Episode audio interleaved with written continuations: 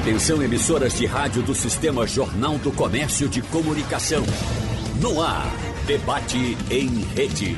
Participe! Rádio Jornal na internet. www.radiojornal.com.br Começa o debate. Em geral, as pessoas que trabalham com primeiros socorros já são naturalmente precavidas. Não dão chance para o azar porque sabem como vivem, sabem os riscos que correm todas as horas. Uma passadinha pelo nosso Doralécio Lins e Silva, que há algum tempo uh, ficou enclausurado, não sei se permanece uh, trancadinho, sei que não está aqui, não veio para o estúdio, vai fazer de fora. Doutor Doralécio, está em, em, em pau amarelo, é? Não, Geraldo. Bom dia a você, bom dia a, aos outros participantes do debate, Marcos e Leonardo. É, eu estou em Muro Alto. É Muro Alto? Estou é, em Muro Alto, fugindo dessa, dessa Covid aí. Mas é, está, está, aí, está aí há quanto tempo? Não, eu passei aqui alguns meses e agora estou alternando entre minha casa e Muro Alto. Sei. Né? Mas é, é tentando cumprir o, o, o isolamento, acho inclusive um isolamento é, não, não feito, porque deviam proibir também a aglomeração em ônibus. Né? Os ônibus vivem aglomerados e o governo do Estado não está nada. Por falar em governo do Estado, o governador cumpre a lei, aplica o PCCV da gente, o pessoal da saúde está 14 anos sem aumento. Cumpra a lei. Pronto. Será que não dá para fazer outra ligação para ele? Que o som dele está muito ruim. Deixa eu ver se a gente vai seguindo em frente. E o, o, Coronel Leonardo Paiva. Alô, Coronel? Olá, como é que estamos? Tudo aí, tranquilo, na paz? Tá- Falando tá, aqui de aldeia. Aí tá melhor, viu? Eu lhe pergunto, como é que está... Eu, eu, eu tenho lhe visto em alguns momentos é, com um cachorrinho para aqui, para lá e tal, mas está circulando normalmente ou está levando a clausura a sério? Não, não. Essa, essa situação realmente é uma situação séria e o que a gente está fazendo é tentando distensionar, fazendo caminhadas. Eu faço caminhadas aqui, aqui em aldeia nós temos essa possibilidade, né? Nós temos áreas livres que a gente pode caminhar, fazendo atividade física. É, continuo da aula, mas eu estou dando aula online. Até os atendimentos na clínica, eu, eu parei, tá? Parei por uma questão até de respeito para com os meus pais, é, eu, eu tenho pais, tenho um pai, uma mãe idosa, tenho meu sogro, minha sogra. Então, realmente, eu estou cumprindo o que tem que ser feito, né? Uhum. O seu atendimento já era para uma fila de pessoas, quer dizer, e essas pessoas que precisam do seu trabalho, especialmente para as pessoas que vão com dor, e dor não tem que tirar, como é que o senhor está fazendo? É, veja só, o meu filho, como ele é mais jovem e fica isolado do, da minha mãe, do meu sogro, da minha sogra, ele faz os atendimentos de emergência, né? Sim. Então, quando chega realmente uma pessoa com dor e tudo, seguindo todo o protocolo higiênico, todo o protocolo que tem que ser seguido dentro da, dos atendimentos de acupuntura, dos atendimentos das práticas integrativas, ele está fazendo com a equipe jovem Inclusive, nós temos pessoas que já tiveram a Covid, então, teoricamente, teria uma condição imunológica melhor. Mas seguindo todo o protocolo, né, utilizando todo o equipamento, só atendemos no máximo, por expediente, três pessoas com espaçamento de 20 minutos entre um e outro para se fazer higienização. Utilizando a luz é, ultravioleta, utilizando álcool, utilizando toda a parte de higienização, a gente está conseguindo administrar dentro do possível esse momento, né? Que eu espero que seja passageiro e que o mais rápido possível a gente possa voltar ao cotidiano nosso de atendimento aqui em aldeia, tentando democratizar né, as práticas integrativas que infelizmente ainda são tão pouco divulgadas no Brasil. É, doutor Leonardo Paiva, com relação às dores estamos já nos aproximando do Natal, o cara passar o Natal, por exemplo, com, com uma dor no joelho, é uma parada. Fazer o que para passar o Natal sem dor?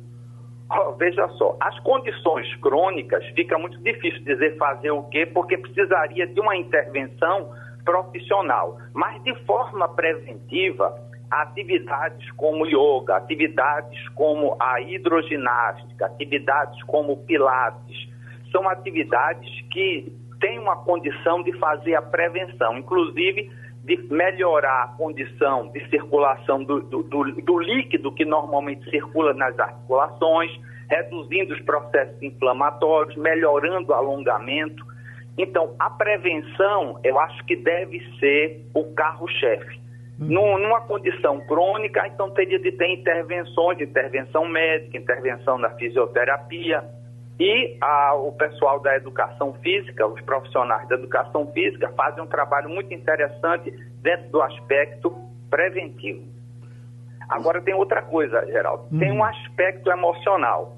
O que eu tenho percebido no cotidiano, e eu tenho dado apoio na retaguarda ao meu filho, nos atendimentos aqui na, na nossa clínica, são problemas emocionais.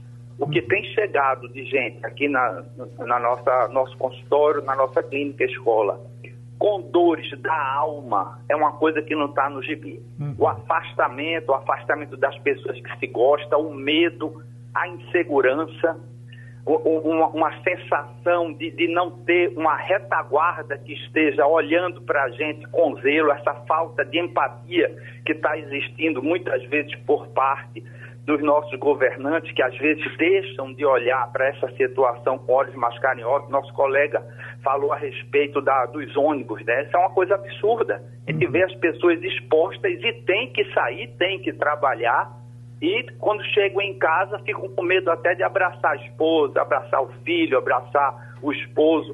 Então é uma situação triste, muito triste que a gente está vivendo. Escute, tem algumas pessoas talvez até querendo às vezes minimizar os efeitos uh, da acupuntura, fazem questão de dizer a acupuntura não cura, tira as dores.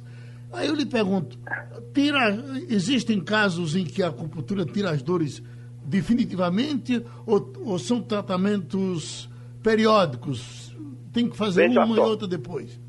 É um grande equívoco de dizer que a acupuntura não tenha uma ação também metabólica e que não leve ao que a gente chama de homeostase, de equilíbrio do corpo. Uhum. A acupuntura tem uma ação extraordinária como tratamento de remoção de dores. Isso aí não tenha dúvida, é, é a, as técnicas acupunturais elas liberam o que a gente chama de opioides endógenos, que são substâncias do próprio organismo que retiram a dor. Mas normalmente o profissional, o acupunturista, ele não trabalha só fazendo essa remoção da dor. A acupuntura faz parte de uma grande racionalidade médica que é chamada de medicina tradicional chinesa. Uhum. Envolve nessa grande racionalidade técnicas de fisioterapia oriental, a técnicas de exercícios funcionais, massagem, a fitoterapia, toda uma farmacologia que dá suporte. A acupuntura é só uma das ferramentas. Agora, não tenha dúvida de que a técnica específica da acupuntura ela tem uma ação analgésica, ela tem uma ação de remoção de dor, de melhora do funcionamento do, do organismo muito grande. E a remoção da dor, não tenha dúvida que é o carro-chefe. A última vez que, que eu estive no seu consultório, vai se lembrar, eu fui com uma dor na perna. Sim. Aí o, o senhor fez a aplicação, a dor não saía, eu digo, bom, isso acontece. Depois eu, o, o tempo foi passando, eu fui para Leandro Araújo, fui para um, fui para outro, e no final, sabe o que era, doutor? Efe, efeito colateral da cevastatina. É, então veja só. Muitos essa... médicos recomendam cevastatina como preventivo para problemas do coração. É, eu, a partir do momento que eu parei de tomar, a, a dor desapareceu. É, então num caso desse existe um fármaco que estava prejudicando o organismo. Então, por mais que a gente tentasse fazer o uhum. alívio da dor por liberação dessas substâncias, que a gente chama de opioides endógenos, que são substâncias feitas pelo próprio organismo, não consegue vencer o processo de intoxicação. A gente chama isso de intoxicações exógenas. Uhum. São intoxicações que o organismo tem por uma substância externa que a gente toma. Então, o profissional, o profissional de saúde que vai atuar, no caso com acupuntura, ou vai atuar, seja em que área for, ele precisa realmente ter essa avaliação global, verificar exames e fazer testes porque o organismo da gente é muito parecido com uma máquina, é uma verdadeira máquina, né? uma máquina criada por esse grande arquiteto do universo. Então, é muito importante essa avaliação multidisciplinar, uma avaliação médica, com avaliação do fisioterapeuta, nos casos emocionais, com avaliação e acompanhamento do psicólogo, o acompanhamento nutricional, tá? Todos esses aspectos unidos eles trazem o que a gente chama de saúde integral, tá? Ou saúde holística. Pronto, agora vamos para uma conversa inicial, como já fizemos com os dois primeiros, agora com o doutor Marcos Barreto, que está aqui, presencial no estúdio, todo organizado, entendeu? A gente só reconhece por causa do, do olho verde. Mas escute, eh, doutor, o senhor está trabalhando normalmente o seu, o seu tirinete no HR continua, não, não parou hora nenhuma? Não. Bom dia, Geraldo. Bom dia a todos os seus, os seus ouvintes. É um prazer ter vindo até aqui, vê-lo depois de praticamente dez meses. É verdade. Né? Sem a gente se ver. Uhum. A gente ah, falou no fim do outro ano. Né? Exatamente. Né? E aí, uh, voltando ao questionamento, e foi muito boa essas abordagens que você fez agora a respeito do Covid, o que está acontecendo né, nessa pandemia, uh, existe uma determinação, uma lei uh, estadual, onde houve a necessidade do afastamento de pessoas acima de 60 anos, porque seria o grupo de risco uhum. uh, dentro das instituições hospitalares, funcionários. Né? E, mas existe também, você tem que analisar o outro lado é o lado da necessidade de determinadas patologias, onde a quantidade de profissionais que lidam com ela, uh, com essas patologias, uhum. é muito pouco, é escasso.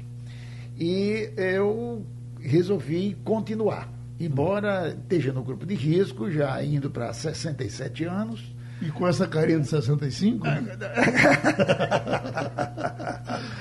é bondade sua, né? Viu? É, eu permaneci.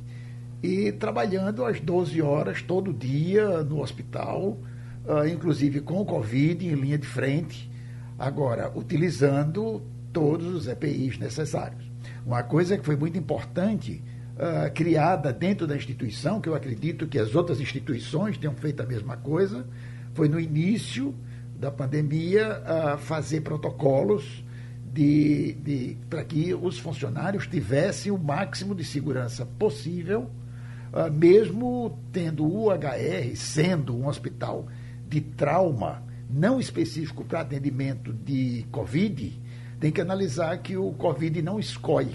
Uhum. Então chega o baleado com Covid, chega o atropelado com Covid, chega o queimado com Covid, chega o paciente com AVC com Covid e do politrauma com Covid. Então você tinha que ter os profissionais que cuidam da patologia uh, primária, essa que levou ele ao hospital, e ainda por cima o tratamento adicional do Covid. Sim. Então teve que se criar leitos de UTI para específico para Covid, mas esse paciente de Covid não era só Covid Uhum. Era um paciente de Covid mais um politrauma. Já lhe aconteceu de receber um queimado com Covid? Recebi vários. Sim. Eu acredito que dentro, eu tenho contato constante uhum. com todos os centros de queimado do Brasil.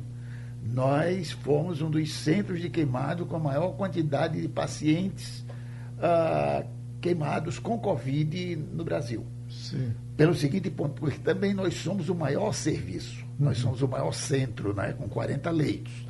Uh, não tivemos, uh, a grande maioria foram pacientes adultos.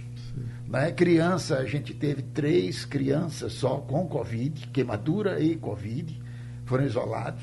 E existe o protocolo criado com as reuniões semanais da diretoria com os setores envolvidos, uhum. para que a gente não abra mão uh, da segurança do servidor e da segurança do paciente. Uhum. Então, o Hospital da Restauração ele está constantemente acompanhando, sendo acompanhado, sendo monitorado pela equipe que lá trabalha. Como é que fica a sua agenda de tratamento nesse caso? O senhor recebe o paciente e constata que ele está com Covid, ele está queimado. Isso. Aí o senhor bota ele aonde? Na primeira coisa, paciente, quando chega e a gente determina, quando ele chega, ele chega queimado. Uhum. Depois é que a gente vai descobrir essa história de Covid na hora que você começa fazendo a anamnese do doente. Quer dizer, o risco, o risco de quem está tratando já é bem maior. Ah, tem, sim, tem que ir com cuidado especial, né? Já. Então você tem que estar com os EPI. Você tem que tratar todos eles como se chegasse com se Covid. chegasse com Covid. Certo. Então você tem que estar pronto. Você tem que estar com sua roupa, você tem que estar com sua máscara, você tem que estar com o seu.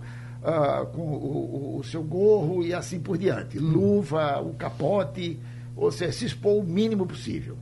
Daí você faz o tratamento para queimadura. Inicia, como é um tratamento de longo prazo, você inicia o tratamento. Apareceu alguma sintomatologia do paciente, você já começa a tomar as providências como isolamento desse paciente. Uhum. Retira esse paciente da unidade e ele vai para uma unidade específica de Covid. Uhum. Solicitados exames e se ele tiver uh, for, for constatado que na realidade é Covid, com 24, 48 horas, ele continua sendo tratado nesse setor isolado de Covid, mas os curativos e toda a parte cirúrgica é dado pela equipe da unidade de queimados.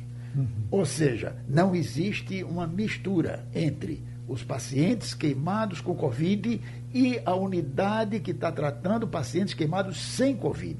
Uhum. A gente separa imediatamente. Agora, doutor Marcos, pensar isso acontecendo no hospital, do tamanho do HR, com a movimentação enorme, com o entra e sai de paciente, é um trabalho penoso. Não, é um trabalho, é um trabalho muito grande, é um trabalho hercúleo isso. Não é brincadeira. Então, é um desgaste muito grande para a equipe diretiva, a equipe que dirige o hospital.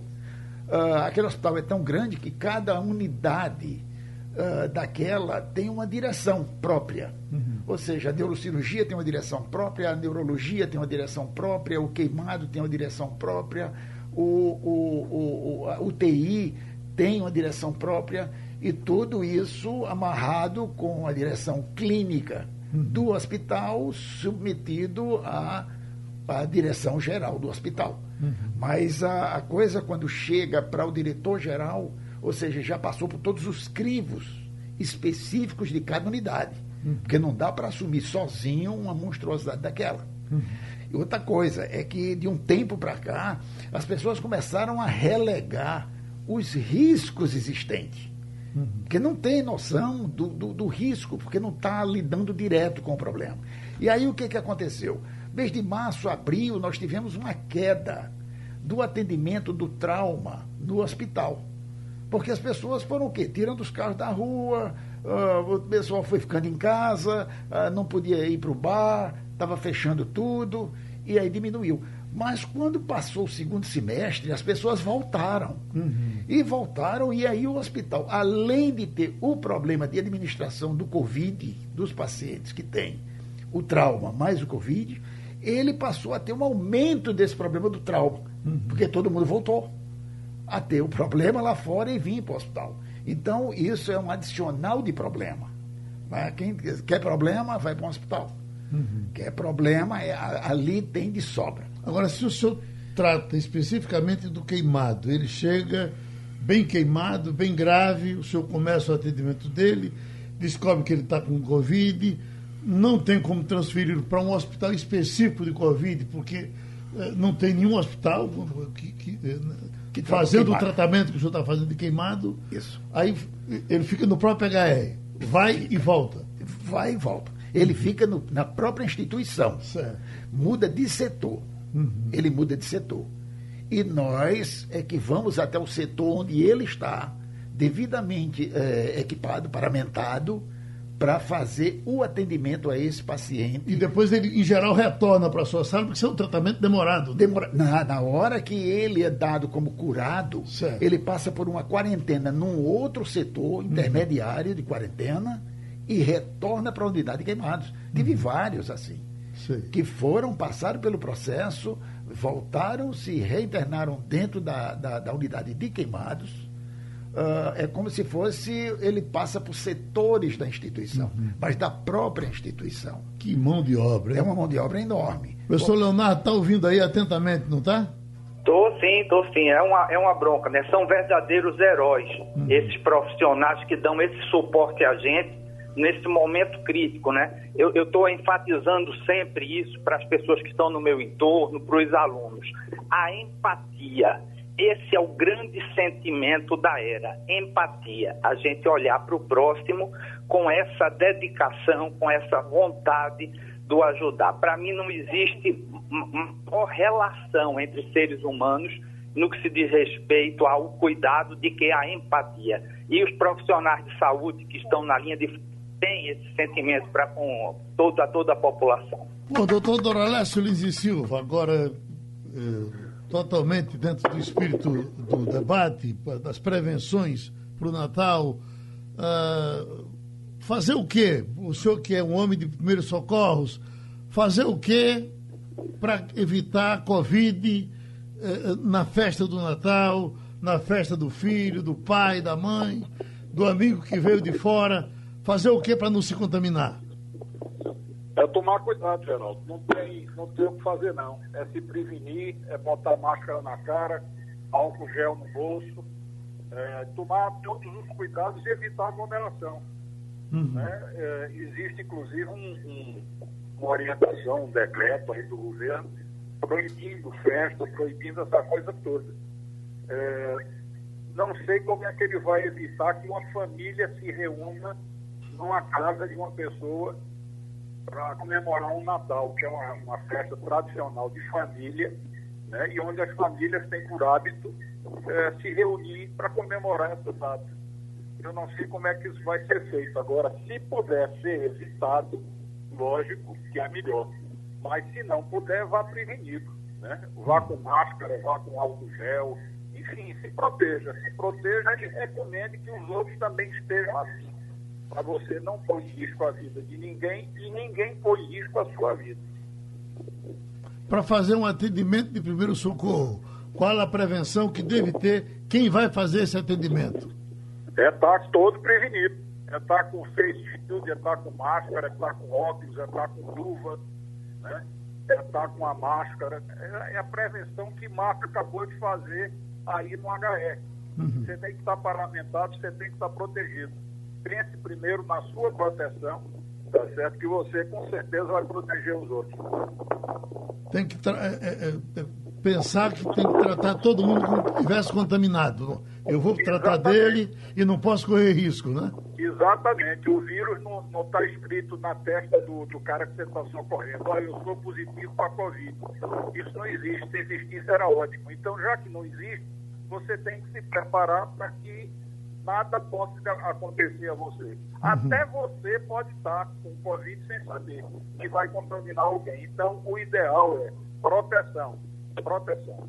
Eu estava ouvindo um especialista, doutor Marcos, eh, hoje de madrugada, fazendo um noticiário, e ele dizendo que estava acontecendo o seguinte, com a questão dos testes. Você vai, faz o teste e, e, e, e recebe o resultado que você não está contaminado. E aí, muitas vezes, o cara cria mais coragem a partir do teste porque não está contaminado. Mas ele precisa saber que na hora que eu fiz o teste eu não estava, mas eu posso me contaminar, inclusive na hora de fazer o teste. Não, não tenha dúvida. Uhum. O que as pessoas precisam ter em mente é que você pode ser um portador são. Uhum. E esse é o mais perigoso que tem. É aquele que não tem sintomatologia, uh, mesmo estando contaminado e ele, com isso, passa a ser um disseminador da, da doença. Uhum. É? Esse é o perigoso. Aquele que apresenta sintomatologia de imediato, esse aí, a equipe que vai cuidar já sabe. Já sabe os protocolos todos que tem que ser usado. Mas o outro não, ele está disseminando no bar, ele está disseminando na igreja, ele está disseminando em casa, ele está disseminando na reunião dos amigos e assim por diante. Uhum. Porque nem ele tem consciência de que ele é portador. Uhum. Esse é que é o grande problema dessa doença. Então, uh, eu, eu, concordo com o Doralesco na hora que ele fala uh, dessa segurança que você tem que ter. Uhum. Nós, da área de saúde, nós temos que botar na cabeça o seguinte: primeiro nós. A gente precisa se prevenir no limite, porque somos nós que vamos ajudar aqueles que vão necessitar uhum. e que não têm condição de se autocuidar ou de cuidar de terceiros. Então somos nós. Então, para isso é necessário, para eu salvar alguém, primeiro que eu esteja vivo, uhum. que eu esteja saudável. E isso é uma coisa que você vê como é difícil a quantidade de colegas nossos que já morreram. Ontem mesmo morreu um colega nosso, de turma, colega meu de, desde a época de colégio marista. Né? E isso tem acontecido de forma sistemática, é uma tristeza. Me chamou a atenção essa informação que está sendo divulgada hoje pelo Correio da Paraíba. Eu já entrevistei um médico hoje e falei dessa notícia, mas isso ficou na minha cabeça. Está aqui a manchete. Quatro médicos morrem por Covid-19 em 24 horas em João Pessoa. Exatamente. Manchete de hoje. Para você ver. Então, o que, que a gente vê nisso? O medo, o medo, o terror, ele está aí. Agora, por sua vez, eu já vi matérias de tanto de intensivistas, quanto de fisioterapeutas, quanto de enfermeiras e assim por diante, que está lidando direto com esse paciente. O sentimento deles é o seguinte: eu estou indo, abandonando a minha família, estou saudável, vou para o hospital lutar para salvar pessoas que estão contaminadas. E de repente eu chego em casa à noite, ligo a televisão e eu vejo os bares, restaurantes, à beira da praia, à beira da calçada, um apinhado de gente sem cuidado, sem máscara, sem nenhuma proteção. Bem, qual é o sentimento que eu tenho? Hum. Eu estou aqui para salvar pessoas que, na realidade, uh, têm responsabilidade. Mas eu estou vendo que a quantidade de gente da população que não está nem aí para isso, muitas vezes até desacreditando, é muito grande. Então você se sente enxugando gelo. Isso é muito ruim. É ruim para o profissional. Coronel Leonardo, o senhor puxou um, um assunto interessante. Problemas mentais que estão acontecendo com pessoas que estão enclausuradas por tanto tempo, sem, sem apoio de família, ou sem apoio não, sem poder ter família por perto, amigos por perto, isso leva para outro, para outro patamar. Como é, como é que se resolve isso? É, veja só, isso é muito difícil, porque isso é uma condição conjuntural. Existem outros aspectos que envolvem a fusão mental, que a gente tem observado em consultório, que é, por exemplo, infecção urinária. Esse aspecto da infecção urinária, como é um aspecto físico, com um aspecto que existe uma possibilidade de se ter uma conduta preventiva, é um pouco mais fácil da gente tentar evitar, tentar prevenir. Mas o aspecto da sensação de isolamento, da sensação de estar só, daquela angústia de não ter uma ideia de quando vou poder retomar ao que a gente chama de normalidade, isso é muito sério. Então, o que é que eu sugiro? Eu sugiro que as pessoas, mesmo afastadas, através de telefone, através do WhatsApp, através dos nós temos recursos eletrônicos, entre em contato com os seus pais, com seus avós, seus filhos, seus amigos, suas amigas que estão isolados, que têm comorbidades, que não, não podem estar tá tendo um contato é, maior com as pessoas. Falem, de, deixem, deixem a pessoa expressar a angústia, a questão do ouvir, o, o, saber receber e ouvir, isso pode ajudar e pode minimizar essa condição seríssima, que são das doenças emocionais, da angústia que está tendo um, uma predominância muito grande nesse momento de medo. A vida é um dos aspectos instintivos por mais conectado a aspectos religiosos que a pessoa possa ser, existe um instinto maior, que é o de preservação da vida. E quando você vê a tua vida por um fio, isso mexe muito. Agora, o doutor Marcos falou uma coisa muito, muito, muito importante.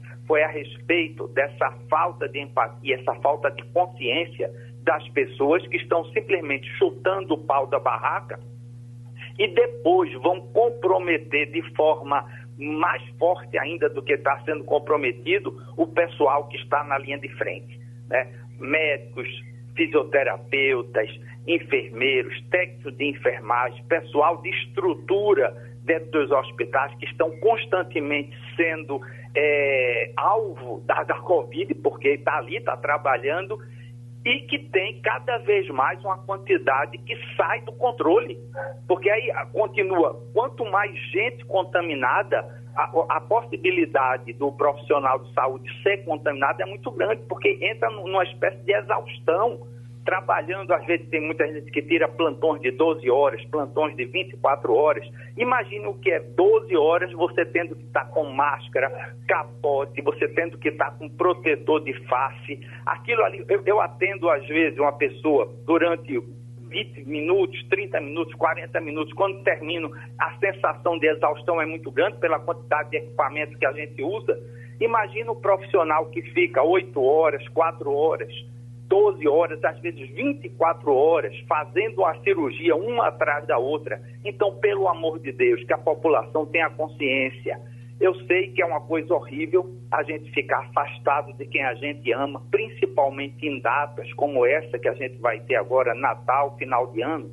Mas isso é, é um momento, é um momento que a gente vai ter que se sustentar para uma felicidade maior posteriormente a possibilidade de não ter a dor de consciência, por exemplo, de achar que tem a possibilidade de que fui o responsável pela contaminação do meu pai, do meu tio, da minha avó. Então, isso é extremamente importante. E voltando ao aspecto preventivo, há problemas de infecção urinária, são problemas principalmente em idosos que deixam de beber água, seríssimo. O problema da falta do controle de glicemia, principalmente nessa época de festa, onde a pessoa às vezes dá uma fugida do regime, é outra situação que precisa se ter atenção, porque se você tem um problema ou de hiperglicemia ou de hipoglicemia, ao ponto de ter que ir para um hospital, você vai estar se expondo ao vírus. Então, é, é um momento que tem que se ter cuidado. Tem que, aquelas pessoas que têm é, idosos na família, tomar muito cuidado, estar tá sempre lembrando da necessidade de estar sendo hidratado, não passar um espaço de tempo muito grande sem se alimentar. E quando for se alimentar, se alimentar de forma adequada às condições que aquela pessoa tem, tá? Com os cuidados, verificar sempre a glicemia. Isso são aspectos preventivos que precisam ser prevalentes nesse período. Doutor Doralécio, eh, eu me preparando para o debate, tinha um capítulo especial que eu gostaria de tratar com vocês aqui. Hoje o tempo nem dá tanto, que é a questão dos afogamentos. A gente se espanta quando a gente se aprofunda em ler sobre afogamentos, porque em alguns estudos já dizem que afogamento concorre muito bem com acidente de carro no Brasil e no mundo. O senhor está aí eh, perto, na, beira da praia. É, como socorrer os, os, os afogados nesses tempos? Geraldo, é, em primeiro lugar, a pessoa que está fazendo o socorro tem que estar muito bem preparado. Né? Leonardo sabe disso melhor do que eu, que ele já foi PM aí. Né? Você não pode pura e simplesmente chegar junto de um afogado para tentar tirá-lo. Existem algumas técnicas de aproximação. Você tem que imobilizar o, o, o afogado tá certo? Porque se lembre que aquele camarada que está ali se afogando, ele está absolutamente desesperado. Então, tudo que ele possa segurar, ele acha que é boia. Tá? Então, ele vai se agarrar a você e vão embora os dois para o fundo. Isso é uma questão. A outra é a pessoa ter calma suficiente para saber sair daquela situação. Muitas vezes as pessoas se afogam porque tentam nadar contra a correnteza. Aqui mesmo, na praia de Muro Alto, tem uma corrente, até no, na porta do condomínio aqui, tem uma, um, um, mapa mostrando como é que essa corrente funciona. É uma corrente de retorno que ela lhe puxa para dentro, tá certo? E lá adiante ela para, chega num ponto que ela para. Então você tem como sair dela pelas laterais. Mas a, o que é que a pessoa faz? No desespero, ele nada contra a correnteza. Não vai ganhar ele vai perder, ele vai chegar num ponto de exaustão física e vai afundar e vai morrer afogado. Uhum. Tá? Então a pessoa precisa ter controle sobre a situação. Quem está é, socorrendo precisa ter controle e saber o que vai fazer. tá certo? Para não ir embora junto com o afogado. Afogamento é uma coisa realmente séria, tá certo? De ser combatido. Agora, Geraldo, só complementando o que Leonardo e Marcos falaram aí, do pessoal que está na frente, aí na linha de frente do, do, do, tratamento de Covid, que foram até já chamados de heróis, né? São 14 categorias não médicas, fora os médicos, tem mais 14 categorias que estão na linha de frente da Covid, tá certo? Ganhando miséria, tá certo? E o governo do Estado não está nem aí, agora chama de herói. A gente não quer ser chamado de herói, não. A gente quer ter um salário digno. É muito mais interessante. É, doutor Marcos, os acidentes caseiros estão mais propensos a acontecer agora? As festas você em casa. A Isso. criança que ficou na cozinha e a mamãe foi bater um papo com, com, com o marido fora de, uh, na porta da frente. Eu, um dia desses, não sei se lhe falei uma coisa que eu achei, uma, um, entrevistando um bombeiro aqui, foi socorrer uma criança dentro de uma panela de pressão. Olha, isso é uma coisa muito importante de ser abordado nesse momento, porque uh, devido a esse, esse problema da pandemia, uh, o enclausuramento das pessoas ele vai ser cada vez vai ser obrigado, vai ser mais intenso cada dia, vai ser obrigado não a nível de governo te obrigar, é que as pessoas vão sentir a necessidade de fazer isso pela uma questão de preservação da sua saúde, preservação ah, da sua existência, inclusive porque tem morrido muita gente. É? E aí, uh, o que nós trazemos agora é que o aumento de pessoas dentro de casa, uh, nesse momento de confraternização, do Natal, de Ano Novo, isso vai levar muitas vezes acidentes domésticos, principalmente com queimaduras, queimaduras que acontecem na cozinha, as escaldaduras que levam em torno de 1.600 crianças ao hospital por ano. Uhum. E vai ter uma intensificação disso. É uma coisa que a gente precisa levar em consideração. Uma outra coisa que eu queria abordar é o problema dos fogos de artifício agora nesse final de ano. Não vamos ter o que se tem todo ano, por anos a fio, isso já vem acontecendo, é, os shows pirotécnicos da praia. As pessoas vão ficar em casa. E cada casa vai ser um show pirotécnico? Não tenha dúvida, cada casa vai ser um show pirotécnico. As pessoas vão comprar fogos de artifício e vão soltar as bombas ou seja, aquela quantidade, aquele quantitativo de pessoas acidentadas uh, que eu tenho todo ano, do dia 31 para o dia 1 eu tenho, eu tenho muito medo que isso não se multiplique.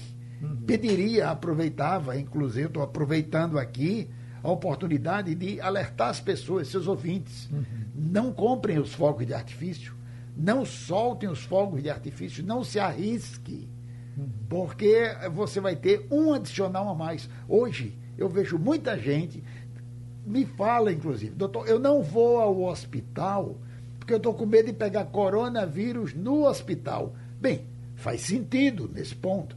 Mas, em compensação, a doença que você tem pode te complicar, porque você não foi também. Né? Então, não arranje uma queimadura para ir para um hospital onde você pode adquirir, ainda por cima, um Covid. Agora, doutor Marcos, a convivência com o álcool, que tem sido tão acentuada para limpar as mãos, alguma consequência disso para o hospital, para o seu atendimento médico? Chegou alguém que se distraiu e se queimou com o álcool que estava usando para limpeza? Mas muitos. Uh, tanto que uh, nós fizemos um levantamento, um trabalho que vai ser publicado agora, uh, com 37 centros de queimados no Brasil. Uhum. Nós, inclusive, fomos o segundo lugar no Brasil inteiro. O primeiro foi o estado de, uh, de Goiás, mas foram três centros em Goiás que se somaram e deu aproximadamente do mês de abril até o mês de novembro em torno de 108 pacientes se internaram, não é que se queimaram. Uhum. Queimou-se muito mais mas que queimou-se e precisou de internação, foram 108 pacientes. Nós aqui fomos 106. 106 pessoas precisaram de internação. Uhum. O que é isso? A disponibilidade fácil do álcool e a não orientação das pessoas para como eu deveria usar esse álcool. Uhum. E aí levou a uma quantidade maior de acidentes. E imagina o prejuízo.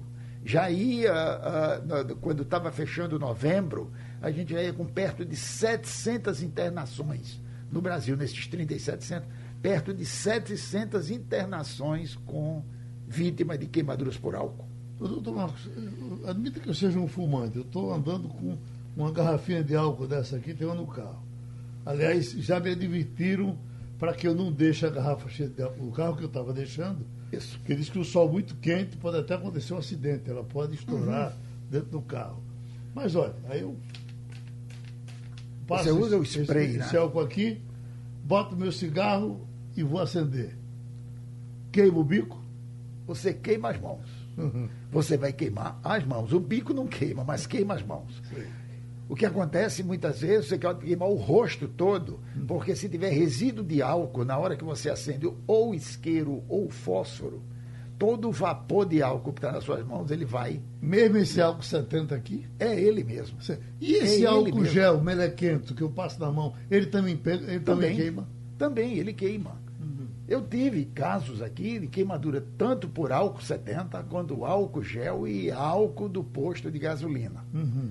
São os três que chegam uh, os acidentes lá no, no, no, hospital. Doutor Leonardo Paiva, por gentileza, bote o bombeiro para falar aí que tem dentro do senhor, Coronel Leonardo Paiva. Os acidentes caseiros, quais os que lhe chamam a atenção e o que o senhor quer advertir para que as pessoas não os tenham no período de Natal? Principalmente cozinha e as quedas. Na cozinha, como o doutor Marcos já falou, o Dora Leste também já, já sempre fala sobre isso, muito cuidado. As panelas, os cabos das panelas, quando a pessoa está lá na cozinha, tem criança, esse cabo da panela não pode ficar para fora do fogão, porque criança pequena, curiosa, pode pegar no cabo da panela e querer olhar para dentro, puxar, e aí pode cair aquela fervura sobre a criança. Outra coisa muito séria são os tapetes para idosos dentro de casa. Os tapetes para idosos e a falta de suporte nos banheiros, também para idosos e até mesmo para os jovens.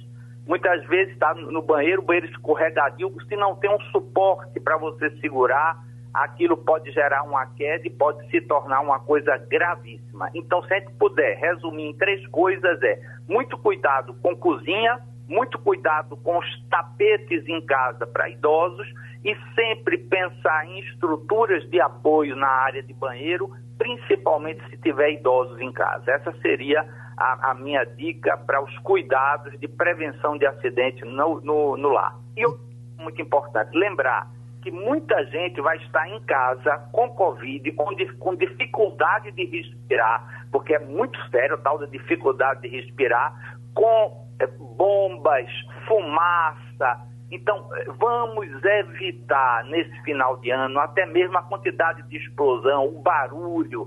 E em comunidades que tem muitas pessoas por perto, a fumaça dos fogos pode gerar um desconforto ainda maior de quem já está sofrendo muito com medo por estar acometido da Covid.